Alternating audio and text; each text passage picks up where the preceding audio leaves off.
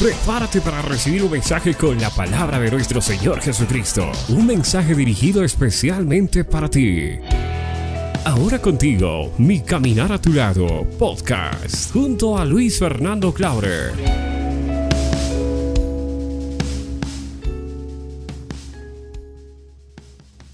He titulado este mensaje.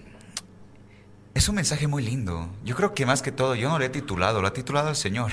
Amén. Porque dice así, he puesto en tu boca mis palabras. Esto viene de parte de Dios. Ajá. Para dejarlo en claro. Ajá, es una profecía. Pero la primera profecía fue para Jeremías. Pero yo creo que es una profecía para todo hijo de Dios.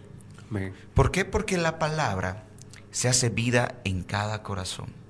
Y muchos hoy en día no se consideran capaces de poder expresar eso, de poder predicar, no se creen capaces de, de poder enseñar la palabra del Señor, no se creen capaces de, de poder servir en la iglesia. Y muchas veces eh, yo me he topado con, con jovencitos a quienes yo les he dicho, tienes que predicar, quiero que lideres, quiero que agarres esta- estas cuatro o cinco personas y les enseñes la palabra.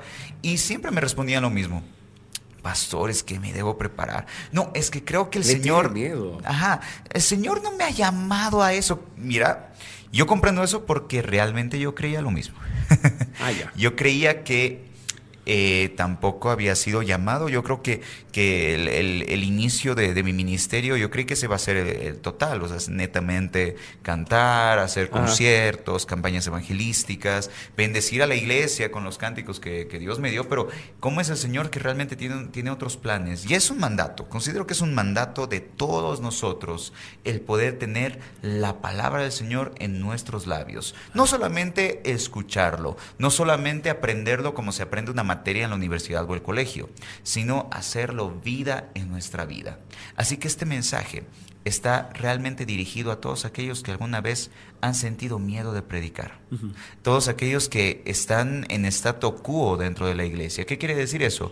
Que ni sirven, ni trabajan, ni hacen nada por el Señor. Su relación con Dios se limita al domingo, asistir a la reunión dominical o asistir a la reunión semanal. Claro. A ver, eh, pastor, hay muchas veces que eh, cuando a uno se le dice tienes que ir a predicar, no, pero eso es solamente para los pastores. No, los pastores, por eso son llamados pastores. Dice. Se están equivocando porque nuestro Señor Jesús nos dijo, vayan y hagan discípulos, prediquen las buenas nuevas de salvación. Y muchos no entienden esto, querido pastor, y no quieren eh, poner en, en ejecución lo que debemos de hacer, predicar desde la casa, el trabajo, el colegio, la escuela, la universidad. Con el testimonio, y el testimonio surge a, raíz del conocimiento de la Biblia. Claro la Biblia sí. dice que el pueblo del Señor perece porque le falta conocimiento. Sí. Y obviamente los pastores cumplen su, su linda labor de poder predicar, de poder enseñar, de poder eh, ellos aprender la palabra primero para poder darla, pero no quiere decir que nosotros no seamos llamados a lo mismo. Toda persona cristiana nacida de nuevo ha sido demandado a cumplir la gran comisión, ha sido, de- ha sido demandado a que el Señor lo use. No hemos sido llamados a calentar el asiento, no hemos sido llamados solamente a congregarnos en una reunión dominical, hemos sido llamados a predicar a tiempo y fuera de tiempo. Porque Exacto. realmente nosotros como hijos de Dios, el Señor ha puesto en nuestros labios sus palabras. Y mira, yo, yo intento en lo mejor posible eh, tener, al predicar, mejor dicho, de todas las maneras posibles. Así sea a través de una alabanza, así sea a través de una prédica, así sea a través de las redes sociales, así sea a través de un mensaje de WhatsApp, como lo hacemos con, lo, con ¿te acuerdas cuando hacíamos estos devocionales Sí. escritos y lo Sí, mandábamos sí. en difusión? Ahora, por ejemplo, la, tiene, la gente lo tiene a disposición, los En devocionales escritos. ¿Para qué? Para que todos tengamos la misma oportunidad y entendamos una cosa, todos, todos los que hemos recibido a Cristo Jesús, somos elegidos y somos aptos para predicar. Todos. Y ese es el punto número uno, somos elegidos. Verso bíblico. A ver, vamos a leer el libro de Jeremías, el capítulo 1, el verso 9. Por favor, atentos en transmisión también para que la gente que está observando nuestro, nuestro online tengan en cuenta el verso bíblico. Jeremías capítulo 1, verso 9. Dice de esta manera, voy a leer en la nueva traducción viviente. Luego el Señor extendió su mano, tocó mi boca y dijo, mira, he puesto mis palabras en tu boca. Eso pasó en el momento que recibimos a Cristo como Señor y Salvador. Hay gente que no cree, hay gente que dice, sí, yo acepté a Cristo, pero, pero no, no recibí mi llamado. Mm. Hay gente que hasta el día de hoy se pregunta, pastor, ¿cuál es mi propósito? Hasta el día de hoy no sé cuál es mi propósito. Y obviamente esto sucede mucho en, en los adolescentes y en los jóvenes, y en los jóvenes adultos. La- hay, hay personas que piensan que su propósito es, claro, trabajar, eh, tener mucho dinero, cumplir sus sueños, pero eso no son propósitos espirituales, son, son propósitos terrenales, lo cual no está mal. Dice la Biblia que aquel que no trabaja, que no coma, entonces es muy lícito trabajar, pero nunca nos olvidemos que si hemos sido rescatados del mundo es para predicar el Evangelio. Esto es, esto es espiritual. Desde el momento que lo hemos recibido, el Señor nos ha ungido. Nos ha puesto su mano y ha dicho, he aquí, yo te usaré. Pero pastor, ¿cómo es eso posible? Es más, desde el vientre de nuestras madres, Dios nos dio un propósito. El Señor ha puesto en nosotros un propósito. Ya tenemos el llamado a predicar. El cómo ya es cosa de cada uno. Sí. Hay gente que puede predicar en las calles. Hay gente que es muy sagaz, muy carismática para, para entablar una relación con un extraño. Fácil, ¿no? Ajá, Fácil lo hace. hay gente que lo hace como yo lo hago, a través de la música o a través de, de- de- de- de estos escritos. Hay otra clase de personas que con su testimonio también ganan a, a personas para Cristo. Entonces no tenemos por qué eh, limitarnos o, o- o decir, no, es que yo no he sido llamado para esto. Desde el vientre de nuestras madres hemos sido concebidos y hemos sido escogidos para llevar su palabra. Así es. Y te voy a mostrar dos testimonios, te A voy a contar dos historias. Pero, primeramente, verso bíblico. Muy bien, vamos a leer entonces el libro de Jeremías, el capítulo 1, los versos 5, 6, 7 y 8. Sí, del verso 5 al verso 8 del libro de Jeremías, capítulo 1, en la nueva traducción viviente. Dice así a la palabra de nuestro Señor. Te conocía aún antes de haberte formado en el vientre de tu madre. Antes de que nacieras, te aparté y te nombré, mi profeta a las naciones. Oh Señor soberano, respondí, no puedo hablar por ti, soy demasiado joven. No digas soy demasiado joven, me contestó el Señor, porque debes ir donde quiera que te mande y decir lo que te diga. No le tengas miedo a la gente, porque estaré contigo y te protegeré. Yo, el Señor, he hablado. Te puedo comentar de que yo tenía este mismo pensamiento que tenía el profeta. Y hasta esta mañana seguía diciendo, me hago la burla, es cierto, soy muy joven para lo que hago. pero es cierto lo que el Señor nos dice, no digas soy muy joven, pero también va para aquellas personas que han conocido al Señor ya en su etapa adulta. No digas soy muy viejo, porque recordemos que el Señor ha llamado a muchos patriarcas cuando Ajá. ya habían sobrepasado los 100 años. Imagínate. El Señor le, le habló a Abraham a sus 99 años, imagínate. No, perdón, a sus 90 años.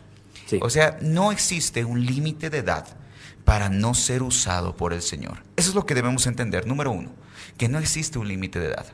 Que no existe el hecho de que somos muy, muy jóvenes. Pablo le dijo a Timoteo que nadie tome en menosprecio tu juventud. Sé ejemplo porque eres joven, pero que nadie diga que no sabes la Biblia porque eres joven. Y es el reto de, de- de- aquellos jovencitos, de aquellos adolescentes que, que anhelan realmente un ministerio. Se me acercan eh, jovencitos y me dicen, pastor, ¿cómo usted ha podido empezar su ministerio musical a sus 17, 18 años? Y yo le digo, no sé. Si, te lo, si lo supiera, te lo digo, pero realmente no sé, Mm. porque es el Señor. El Señor usa a aquel que está dispuesto a creer que Dios lo puede usar, número uno. Y el Señor usa a aquella persona que en su corazón desea servir. Por eso aquí la Biblia dice, no digas que eres joven, no digas que eres rico, no digas que eres pobre. Hay gente que dice, no, es que tampoco tengo mucha educación, no digas eso. Dios Sí. puede utilizar todo a tu favor si tu deseo es servirle al Señor. Exactamente. Entonces, ¿qué sucede? Hay gente que realmente no ha tenido las mismas facil- facilidades económicas y educativas que otras personas. Pero puedes creer que hasta en eso a veces Dios menosprecia y eso lo toma como si nada. La anterior semana, acuérdate yo, que leíamos la, la- la profecía de Apocalipsis, que el Sí. Señor decía, tú te crees que eres rico, tú crees que estás muy bien, pero ante mis ojos estás desnudo, eres miserable. Miserable, Entonces, esa es la palabra. Así como el Señor menosprecia al rico, Él honra a aquella persona de condición humilde y que haya tenido una trayectoria humilde. No todos han nacido en cuna de oro, como se puede llamar, o han tenido una infancia, adolescencia o juventud muy difícil. Pero puedes creer que aún el Señor puede usar a esas personas. Yo lo creo. ¿Por qué? Porque la Biblia dice de que el Señor escogió a lo vil, y a, lo, menospreciado. O sea, a lo que nadie le interesa, a los que realmente dicen que no son capacitados para predicar, que no son capacitados porque no tienen una educación. O sea, realmente no quiero hablar, no quiero decir de que no, por eso no vamos a estudiar, no vamos a trabajar. No malinterprete mis palabras. Es muy necesario y ahora, por lo menos aquí en Bolivia, hay muchas facilidades de estudio, profesión y, entre comillas, para poder salir adelante. Pero eso sí, no nos olvidemos que en primer lugar está Cristo Jesús. Y esto es, lo, esto es lo importante y esto es lo que el mundo no quiere comprender. Que en primer lugar está el Señor. Que todo va a venir por añadidura. Que viene la familia por añadidura. Viene el matrimonio por añadidura. Vienen los hijos por añadidura. Viene el sustento económico, la prosperidad financiera. Viene de añadidura. Cuando Cristo es el primero. ¿Y cómo nosotros podemos darnos cuenta que lo estamos poniendo en primer lugar? Cuando realmente nuestro deseo es agradarlo a Él antes que nuestro propio corazón. ¿Te das cuenta, Joe, que, nuestro peor enemigo, más allá del diablo, somos nosotros? Uno mismo. Ajá. ¿Por qué? Porque yo soy capaz de dejar a Cristo si algo me conviene.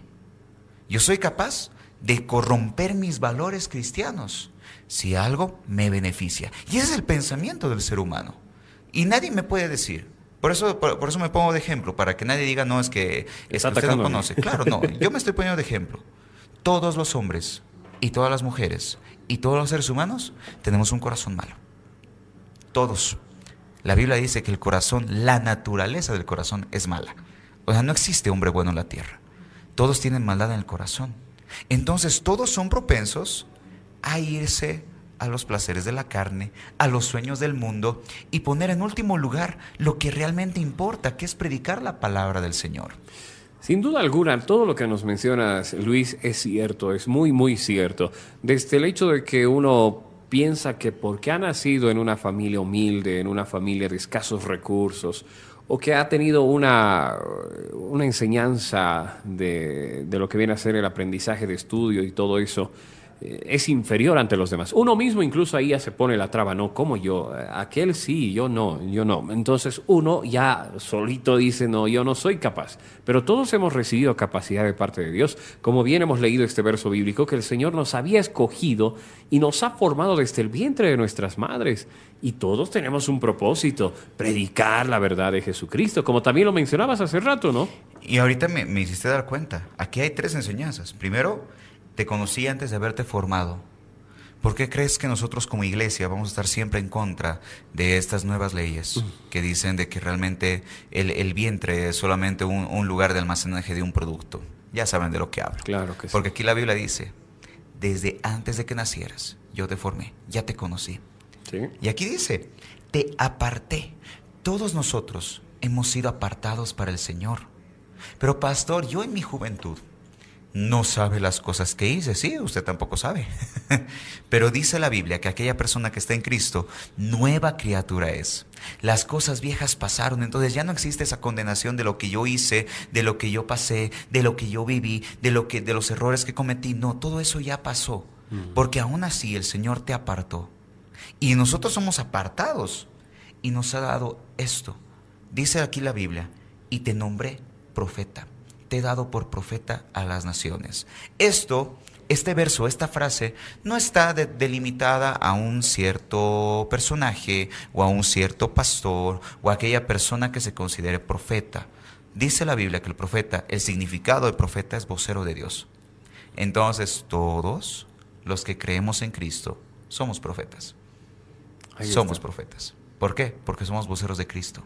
Aquella persona que te habla, sabes que Cristo te ama y ha muerto por ti y quiere que te arrepientas de tus pecados y tengas nueva vida. Es una profecía. El Señor quiere librarte del dolor. Es una profecía, Joe. Porque dice la Biblia en Apocalipsis 4 que Él va a enjugar todas nuestras lágrimas. Entonces sí el Señor nos quiere dar felicidad, sí el Señor nos quiere dar paz, sí el Señor quiere renovar las heridas del corazón y lo único que pide es una vida de obediencia, una vida de amor, una vida de romance con Él. Por eso, aquella persona que realmente duda que no ha sido escogido por el Señor está en un grave error. Satanás le ha puesto una venda porque todos, y es como el punto número uno lo dice, todos somos escogidos para trabajar en la obra, para servir y predicar el Evangelio. Pero aquí está el punto número dos. Yo sé que soy elegido, pero ahora ¿qué tengo que hacer? Claro. Punto número dos. Solo tienes que creer. La Biblia dice, al que cree, todo, le es posible. No hay nada imposible para aquella persona que pone su confianza en Cristo Jesús. Por eso, punto número dos, solo tienes que creer. Vamos a leer el verso bíblico. Muy bien, el libro de Juan, el capítulo 14 del verso 8 al 12. Vamos a leer el libro de Juan, capítulo 14 del verso 8 al 12. Felipe le dijo, Señor, muéstranos al Padre y quedaremos conformes. Jesús respondió, Felipe, he estado con ustedes todo este tiempo y todavía no sabes quién soy. Los, los que me han visto, a mí han visto, perdón, los que me han visto, a mí han visto al Padre, dice. Entonces, ¿cómo me pides que les muestre al Padre? ¿Acaso no crees que yo estoy en el Padre y el Padre está en mí? Las palabras que yo digo no son mías, sino que mi Padre, quien vive en mí, hace su obra por medio de mí. Solo crean que yo estoy en el, en el Padre y el Padre está en mí. O al menos crean por las obras que me han visto hacer. Les digo la verdad, todo el que crea en mí hará las mismas obras que yo he hecho y aún mayores, porque voy a estar con el Padre. Todos nosotros somos como Felipe. Señor, muéstrame tu gloria. Señor, muéstrame tu sanidad. Señor, muéstrame tu restauración. Y ahí recién creeré. Dice la Biblia, bienaventurados aquellos que sin ver han creído. Entonces, ¿qué sucede? Otra vez, a veces no nos sentimos capaces de hacerlo. Y a veces nos dedicamos, ya van personas que van años de años, congregados en iglesias de 30, 40 y hasta 50 años, que nunca en su vida hicieron algo para el Señor.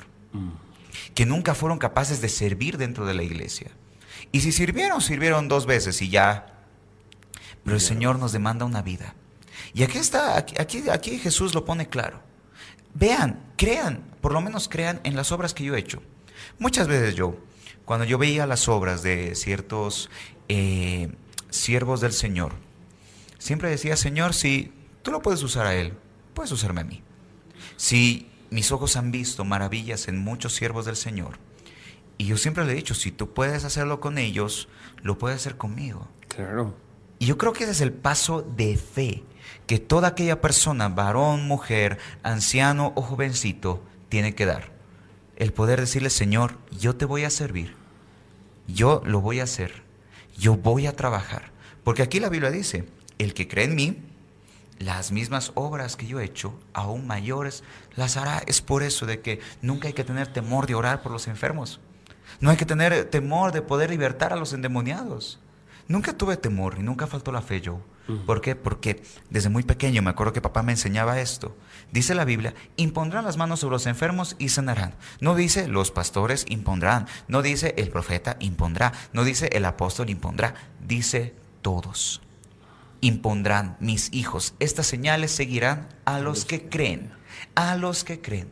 Entonces el paso para poder ser usados por el Señor es algo tan sencillo como creer de que respiramos el mismo aire. Claro. Es algo tan sencillo como decir que yo creo en estos lentes, los estoy tocando.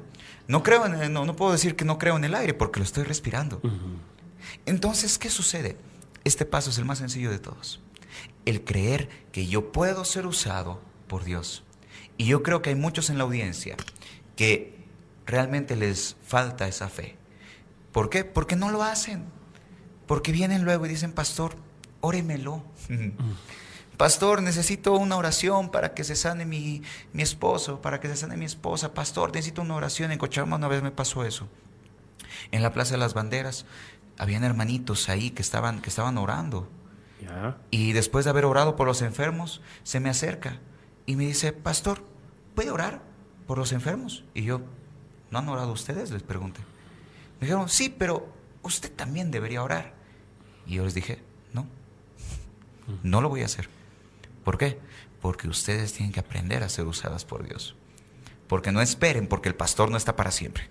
No esperen a que recién o crean de que la oración de uno es más poderosa que la oración de otro. Yo me acuerdo, y aquí te cuento otra historia. Me acuerdo que una vez en las redes sociales estaban escribiendo testimonios en la época de, la pandemia y obviamente estábamos, estábamos orando, orando, orando y nos unimos a muchas eh, congregaciones que en sus rebaños igual hicieron lo mismo. Y yo me acuerdo que me llegó un, comentario. El comentario decía, eh, eh, pastor, le decía al, pastor, no a nuestros pastores, ninguno, es de otra iglesia. ¿Ya? Le decía, pastor, yo oré y dije, Señor, si tan solo tu siervo pudiera orar por mi esposo, yo sé que a través de la oración de tu siervo, mi esposo sería sano. Y yo lo leí y me indigné, porque yo supe que el Señor no iba a responder esa oración, porque la obra no la hacemos nosotros, porque la gloria no es para nosotros. Mm. Y aquí está la cosa, la oración más poderosa no es de aquel líder o pastor que se para en el púlpito. La oración más poderosa es de aquel que cree en Cristo Jesús. Obviamente hay gente que es débil en la fe, que necesita ayuda del pastor, del líder. Y el Señor puede utilizar a esos siervos como un conducto de bendición. Pero no nos quedemos ahí. Busquemos más, recibamos más. El día de hoy vamos a tener un culto de llenura del Espíritu Santo. Eso va a ser una impartición del Espíritu Santo. ¿Para qué? Para que estas personas, las que vengan el día de hoy, crean y reciban poder. ¿Poder para qué? Para que cuando vayan al enfermo no estén buscando el número del pastor, sino que realmente ellos tengan el poder para reprender ese espíritu de enfermedad y esa persona sea sana. ¿Te das cuenta yo? Claro que sí. Date cuenta de que el paso para realmente ser usados por Dios es tan sencillo como creer. Ahí está. Todos confrontamos ¿no? al, incrédulo Tomás, al, al dudoso de Felipe, pero nosotros somos igualitos somos idénticos porque no creemos en el Señor, no creemos en sus promesas, creemos solamente de cierto tiempo o ponemos nuestra confianza en aquel líder espiritual. Por eso muchas veces yo sé que ha habido un momento en que ciertas personas hasta llegaron a, enojarse conmigo de esa respuesta. Y yo les dije, luego me les acerqué y les dije, ¿ya oraron? Me dijeron, sí, y ha sido sano. Ahí está. Mm. No me necesitan, le dije y me reí. Y eso tiene que ser en ustedes. Tienen que aprender a permanecer fiel en la promesa. Tienen que aprender a depender del Señor y creer. Cuando el pastor me ungió, mi papá, me ungió como, como pastor de la obra, él impuso sus, él me impartió al igual que Elías Eliseo. Y yo le dije, yo quiero la doble porción de este varón. yo recibí eso. Y de repente en los cultos que teníamos, en las en los conciertos que teníamos en, otras iglesias, yo llamaba a los enfermos, lloraba por los enfermos y eran sanados.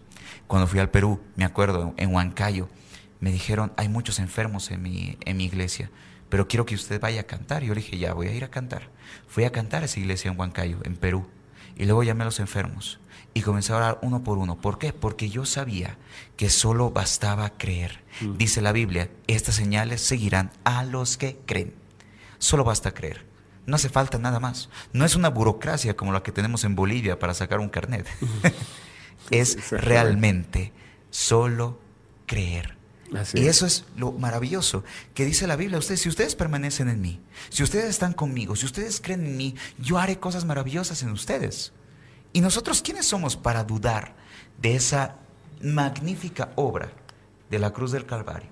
¿Quiénes somos para dudar de la Biblia y la veracidad de la misma.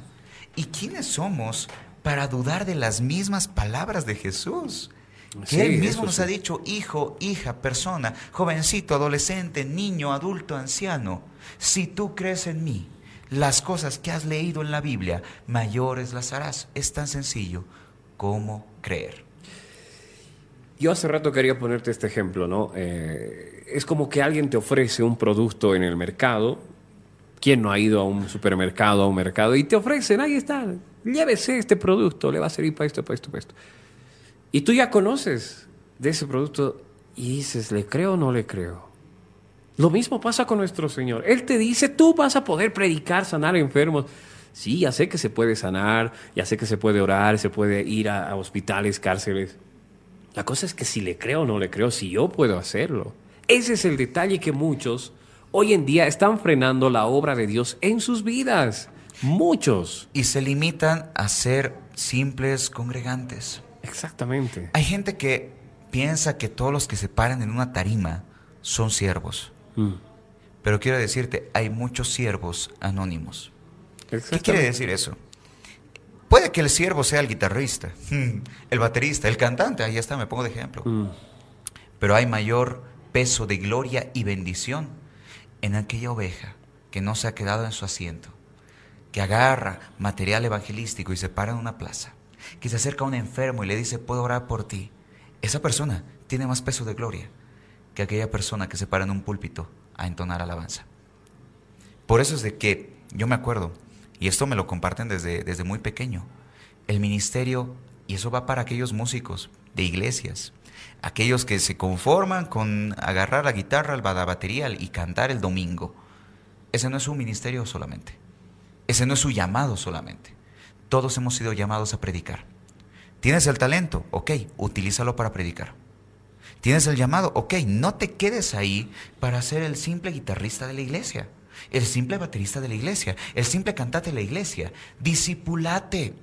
Hoy en día hay muchos memes en las redes sociales que hacen la burla de los de la alabanza, porque son los que menos conocimiento bíblico tienen. tienen más conocimiento musical que conocimiento bíblico. Y he ahí el error. Y si ellos piensan que van a ser salvos solamente por, por agarrar la guitarra y tocar las canciones de Hilson, están muy equivocados.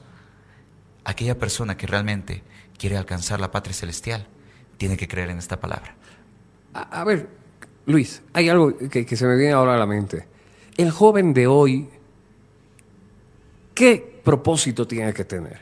Del estar en una tarima, estar en un púlpito ahí tocando la guitarra, la batería, cantando, o el de estar en las calles predicando. Es una pregunta que te puedo plantear ahora. Sabes, cada generación ha sido llamada a ganar su generación. Hay gente que me dice, pastor, usted debería preocuparse por nosotros, los viejitos. y yo le digo, no, ustedes ya tienen a mi, a mi papá y lo tienen a mi hermano. yo me tengo que preocupar por sus hijos y por sus nietos. ¿Por qué? Y pues si, y si el Señor no viene antes, por los, por los bisnietos más. ¿Por qué? Porque cada generación tiene que ganar a su generación para Cristo. Esa es la cruda realidad. Entonces, ¿qué sucede? El joven de hoy está acostumbrado a la influencia. Quiere el reconocimiento, quiere los likes en sus, Sí, en sus sí, fotografías, quiere los seguidores, quiere presumir que lo siguen muchas personas. Los influencers. Los, lo- claro, eso es lo que quieren hoy en día. Por ejemplo, mi, mi, mi- mi sobrinito, una vez eh, a Marcelito, yo le pregunté qué era lo que más le gustaba. Y yo en mi, en mi mente dije, tal vez es como, como yo, que de niño le gustaban los videojuegos, eh, no sé, le, le gustaba ciertos, eh, ciertos shows, programas en, en la televisión. Y obviamente yo desde pequeño mi primera, mi primera profesión quería, era ser productor musical. Esa era la profesión que yo quería estudiar cuando era niño. Y yo pensé que, que- que mi sobrino Marcelito iba, iba a decir lo mismo. Y me sale con una respuesta bien graciosa. ¿Qué te digo? Y me dijo, tío, yo quiero ser youtuber. y yo lo miré. Plop. Y obviamente eh, yo no soy, yo no soy ah, muy aferrado a lo mío, ¿no? Porque para mí eso es, eso es grave. Aquellos padres que, que, que quieren avejentar a sus nuevas generaciones no, no, no va conmigo. Entonces yo le dije, ok, pero espero que seas un youtuber que predique la palabra a través de las redes sociales. Y si es así, le dije, si, si, eres, un, si, le dije, si eres un youtuber que se va a dedicar a, a, no sé, a la- al streaming de, de videojuegos y, ve, y que la gente te siga porque juegas un videojuego, no sirve de nada, aunque ganes plata. Mm. Pero si tú vas a utilizar esa plataforma para enseñarles a tu generación, a los adolescentes y a los jovencitos, cómo tienen que vivir según la Biblia, viejo, yo te compro el micrófono, yo te compro la cámara y realmente lo hacemos. Lee. Yo te ayudo por mi conocimiento que tengo. Entonces, ¿qué sucede? Esta generación ha sido llamada a la influencia, es cierto, pero espero que sean la influencia que realmente esperamos de la iglesia. ¿Eso qué quiere decir? Que prediquen, que hablen, que conviertan a las personas a Cristo. No aquellos que ganen fama a costa del Evangelio. Mm. Entonces, ¿qué sucede? Ahí está la diferencia. ¿Qué es lo que yo quiero hacer para el Señor? Quiero predicar, quiero servir, quiero cantar, pero ¿con qué corazón? Quiero hacerlo para que la gente me aplauda. Quiero hacerlo para que la gente se me acerque y me diga, ay, qué linda palabra Dios de jovencito. O realmente quiero hacerlo para agradar el corazón de Dios y acatar la orden que Él me ha dado, que es ir y predicar el Evangelio a toda criatura. Es difícil, es duro, pero es una cruda realidad. Y yo sé, y lo digo porque eh, a mí me gusta mucho usar las redes. Y pocas veces subo, subo contenido, no sé, de lo, tal vez de lo que estoy comiendo, de algún paisaje que estoy visitando. Pero usualmente quiero dedicar el 100% de mis redes a predicar.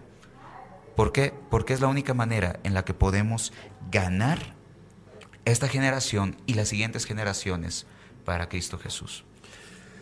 Vamos ordenando eh, eh, todo esto que estamos recibiendo, pastor. Lo primero, lo primero, buscar del Señor, aprender de Él. ¿Para qué? Para cumplir la gran comisión. Entender que somos llamados. Claro. entender, eso es bien sencillo, es como, es como entender que esto existe. Esto es el color azul, desde pequeños, ¿no? número uno, número dos. Eso es tan sencillo. Somos llamados, todos. Convencidos. Ajá, convencerte tú mismo de que has sido llamado por el Señor. Número dos, creer que puede ser usado. Exacto. Y aquí viene el punto número tres, permanecer fiel en la promesa. Lo voy a volver a repetir. Punto número tres, permanecer fiel en la promesa. Verso bíblico. Libro de Juan, capítulo 15, verso 4 y 5. En la nueva traducción viviente, la palabra del Señor nos habla de esta manera. Permanezcan en mí y yo permaneceré en ustedes, pues una rama no puede producir fruto si la cortan de la vid, y ustedes tampoco pueden ser fructíferos a menos que permanezcan en mí. Ciertamente, yo soy la vid, ustedes son las ramas. Los que permanecen en mí y yo en ellos producirán mucho fruto. ¿Por qué? Separados de mí no pueden hacer nada. Hay gente que está en la iglesia pero que su corazón está lejos de Dios. Hay gente que canta, sirve y está dentro de la iglesia, pero su corazón no está, está lejos de Dios. ¿Por qué? Porque no han permanecido en Él. Porque ahí, ahí está lo que estábamos conversando hace un, hace un instante. Mis intenciones de mi corazón impiden que yo permanezca fiel en el Señor. Por eso aunque te congregues, aunque estés día y noche en la congregación, si lo haces con un corazón egoísta de beneficio para ti, Dios no bendice eso. Hay gente que se para en una tarima, que saca sus canciones cristianas, pero que lo hacen con su deseo de fama. Y ahí el Señor no bendice por mucho que la canción hable 100% de Cristo. Dice la Biblia que hay gente que predica el Evangelio por contienda. Pablo nos dice, no hagan nada ni por contienda ni por vanagloria. Entonces esos dos puntos son los que mueven el corazón del ser humano. Si yo estoy predicando por vanagloria, ojo, Dios me va a demandar. Si estoy cantando o sirviendo por vanagloria o reconocimiento, ese servicio no sirve para nada. Por eso aquí la Biblia dice, ustedes separados de mí nada pueden hacer. Aunque el mundo te demuestre el éxito, para mí eres un fracasado. Y eso lo dice Jesús. Y yo sé que utilizo palabras muy duras, pero no me disculpo. ¿Por qué? Porque realmente lo peor que podemos hacer es vivir para fracasar. Vivir para nuestros deleites, obtener la casa de los sueños, el negocio, tener, ser millonarios en la tierra, pero no haber hecho nada para Dios, es un fracaso. Mm. Acordémonos la historia de Salomón. Salomón, ante los ojos de la historia bíblica, gran rey, eh, multimillonario, a los ojos de los hombres mundanos, wow, qué varón, un montón de mujeres a su disposición. Pero para Dios, un fracasado.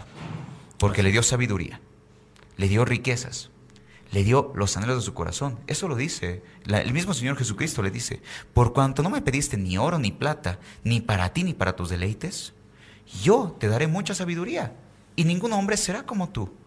Ninguna persona tendrá la misma sabiduría que tú. Y te daré lo que no me pediste. Toma las riquezas, toma el reino. Y de paso, añadido, te doy sabiduría. Mm. Pero fue el fracaso de Salomón. ¿Por qué? Porque se dedicó a adorar a los dioses de sus concubinas. Hizo componendas y alianzas con los enemigos de Israel. Y a raíz de ese pecado, Israel se divide en dos, Israel y Judá se divide el país a causa del pecado de Salomón. Y cuando ya leemos Eclesiastés y lo concatenamos con, con Segunda de Crónicas y la historia de Reyes también que habla de él, vemos que hasta sus últimos años de vida, Salomón adoró a los dioses de sus concubinas. Entonces, ¿qué fue? Vivió para fracasar. Y lo peor que puede hacer un hijo de Dios es hacer eso. Vivir para fracasar, trabajar para fracasar, servir para fracasar. ¿Por qué? Porque el corazón no está correcto. Entendamos, amada familia, de que si bien hemos sido llamados para predicar, mm, lo más importante para nosotros es tener el corazón direccionado a la presencia del Señor. Hay muchas veces donde me han pedido, en varios lugares, cuando me han invitado a predicar, que no predique tan duro. que no sea tan serio y, y, si puedo que diga unos cuatro o cinco chistes antes de la prédica. Porque cuidado los jóvenes se asusten o cuidado la gente no quiera oír. La Biblia dice que nosotros tenemos que predicar la palabra tal cual está escrita. Y la Biblia dice en los últimos versos de la Biblia, en el último verso, los últimos tres versos de la Biblia, dice que aquella persona que aumentare o quitare las palabras de este libro será condenado en el lago de que arde con fuego y azufre. Eso es lo que a mí me mueve para predicar la verdad, por muy duro que sea, por muy impopular que sea. Prefiero tener mensajes impopulares que quiebren el corazón de las personas a un mensaje de prosperidad financiera y de éxito en la tierra que me lleve al infierno. ¿Te das cuenta? Lo importante que es encaminar el corazón para ser usado por Dios. Es muy importante y es lo esencial. Permanecer en Él, permanecer fiel en su promesa, permanecer que Él nos, o mejor dicho, creer que Él nos va a usar, que Él va a usar nuestro corazón, que no importa, estamos en Cristo, somos nueva criatura, lo que pasó ya pasó, listo, ya fue, murió, pero nosotros tenemos que seguir con el corazón direccionado. ¿Para qué? Para que el Espíritu Santo esté sobre nosotros. Y qué importante poderle creer a eso, poderle dar continuidad y permanecer fiel en esta promesa que el Señor tiene para todos. Lo hemos leído en la, en la palabra del Señor el día de hoy al comenzar el devocional.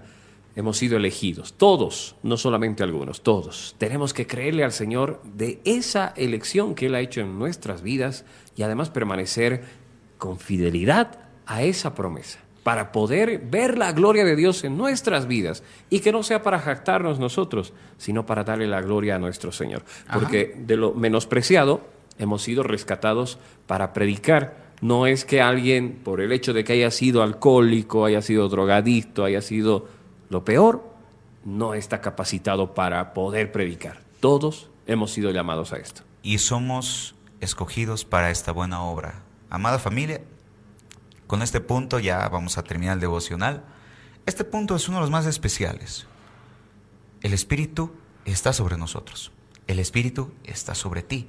El Espíritu Santo está sobre todo hijo de Dios que lo ha recibido, lo ha aceptado y se deja guiar por Él. Me estoy dando pausas para que la gente pueda entender la importancia de la presencia del Espíritu Santo en su corazón. Y esto aquí está. Dios escoge, tú lo decías, Dios escoge a los menospreciados y los pone en cargos muy altos. Dios escoge a los que realmente no se creen capacitados o mejor dicho, el mundo no los cree capacitados, pero Dios sí los cree capacitados. Y Dios los capacita y nos va capacitando día a día. Esta, esta carrera es una, es una carrera universitaria que, cada, que no se acaba, que hasta el día que realmente el Señor venga por nosotros, Él nos va a ir perfeccionando. Hasta el último día de nuestra, de nuestra vida en esta tierra, Él nos va a ir perfeccionando, santificando, quitando lo vil que hay en nosotros. Eso si nosotros nos dejamos llevar por el Espíritu Santo. Pero nunca en la vida creamos de que el Espíritu no camina con nosotros. No creamos de que no estamos capacitados, porque aquí hay una historia, y es la historia, una de mis historias favoritas, el rey David. David tenía el trabajo más menospreciable de la comunidad israelita, que era el pastor de ovejas. Ese era el trabajo menos favorable que podías tener. Era mejor ser pordiosero que ser pastor de ovejas. Y en la cultura judía, el pastor de ovejas era, era, era, era considerado el que así lacra a la sociedad, el ignorante, el menos inteligente, sí, el que, el que no sirve para nada, lo ponías de pastor de ovejas. Eso era, eso era la cultura judía para aquellos que no sabían. Y lo peor de todo es de que su padre, Isaí, él fue el que lo puso de pastor de ovejas. ¿Por qué? Porque no era como sus hermanos. Sus hermanos tenían otro aspecto físico. David no. David tenía, era de baja estatura, eso dice la Biblia. ¿Y sabes cómo lo sabemos? Cuando Dios le dice, vas a ungir, no te fijes ni en su tamaño, no te, no te fijes en su cabello, no te fijes en nada físico. Entonces podemos entender de que el padre de David escogió a sus hermanos por la condición física, porque eran guerreros, porque eran tal vez más varoniles, porque eran así, no, tal vez otro aspecto físico. Y a David lo menospreció, pero imagínate, siendo él menospreciado, gobernó todo Israel. Y eso es lo que el Señor también nos dice a nosotros. Está bien, el mundo te menosprecia. Tu esposo te puede menospreciar, tu esposa también. Mm. Inclusive hay líderes que te menosprecian. Ningún líder es perfecto, ningún pastor es perfecto. Pero hay alguien que no te va a menospreciar jamás. Y es Cristo Jesús. Verso bíblico. Vamos a leer el libro de Primera de Samuel capítulo 16 versos 11 al 13. Reitero, el libro de Primera de Samuel capítulo 16 del verso 11 al 13 en la nueva traducción viviente. Escuche bien, Dios escogió al menospreciado para avergonzar aún a su propio padre. Vamos a leer la historia de David. Después Samuel preguntó, ¿son estos todos los hijos que tienes? Todavía... Queda todavía el más joven, contestó Isaí pero está en el campo cuidando las ovejas y a las cabras. Manda llamarlo de inmediato, dijo Samuel. No nos sentaremos a comer hasta que él llegue. Entonces Isaí mandó a buscarlo. El joven era trigueño y apuesto, y de hermosos ojos. Y el Señor dijo, Este es, úngelo. Al estar David de pie entre sus hermanos, Samuel tomó el frasco de aceite de oliva que había traído y ungió a David con el aceite. Y el Espíritu del Señor vino con gran poder sobre David a partir de ese día. Luego Samuel regresó a Ramá. No importa cuántas personas te hayan menospreciado. No importa cuántas personas hayan considerado que tú no sirves para esto. Si el Señor te escoge, te escoge.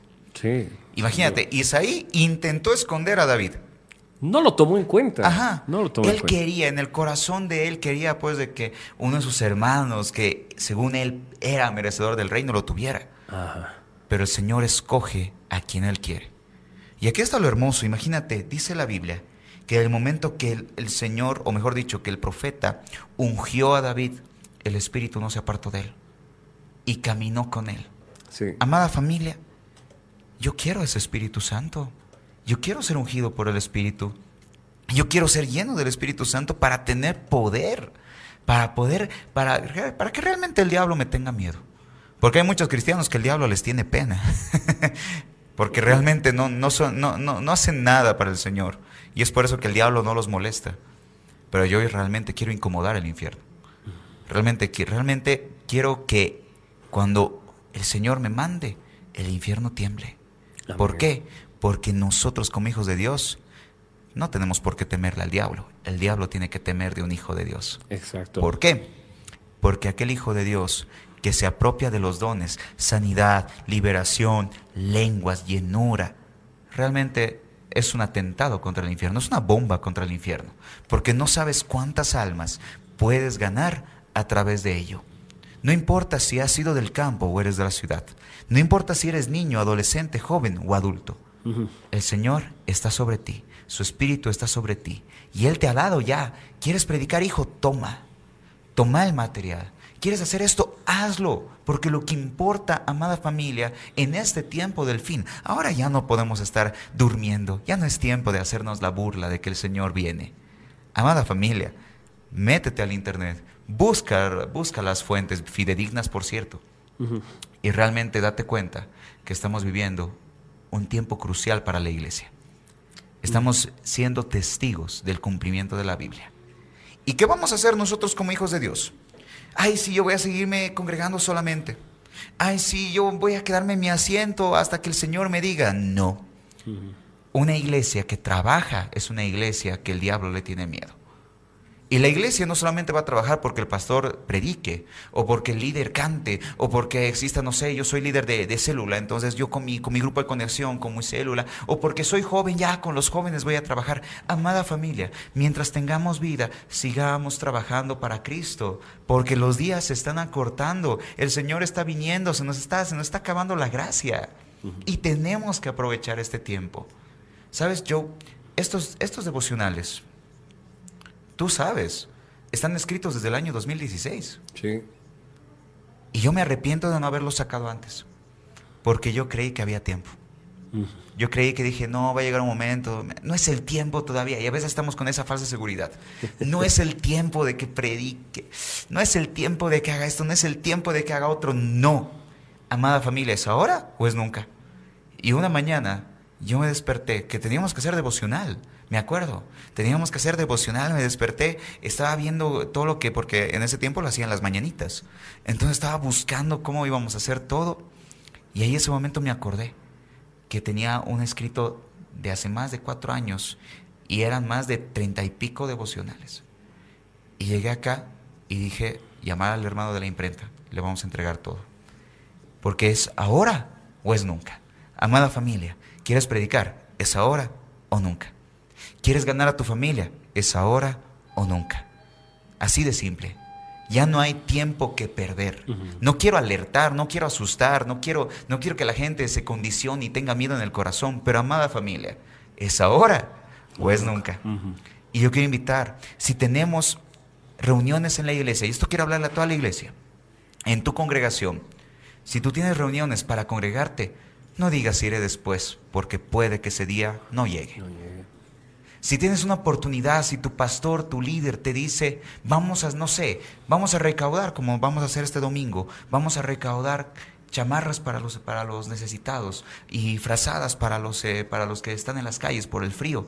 No digas, no, mejor no lo hago, es ahora o es nunca. Jóvenes, si les dicen vamos a ir a evangelizar, no tengas miedo, no tengas vergüenza, al contrario, alégrate que eres mejor que esta sociedad corrompida que eres mejor joven porque eres sano, tranquilo y tienes a Cristo en tu corazón que aquella persona popularacha que simplemente se dedica de fiesta en fiesta y de trago en trago. La Biblia dice, bienaventurados aquellos que han sido perseguidos. Bienaventurados cuando los persigan. Bienaventurados cuando los rechacen. Porque el galardón que ustedes tienen son más grandes en los cielos. Y recordemos que si estamos en Cristo, nos alegraremos porque nos rechazan.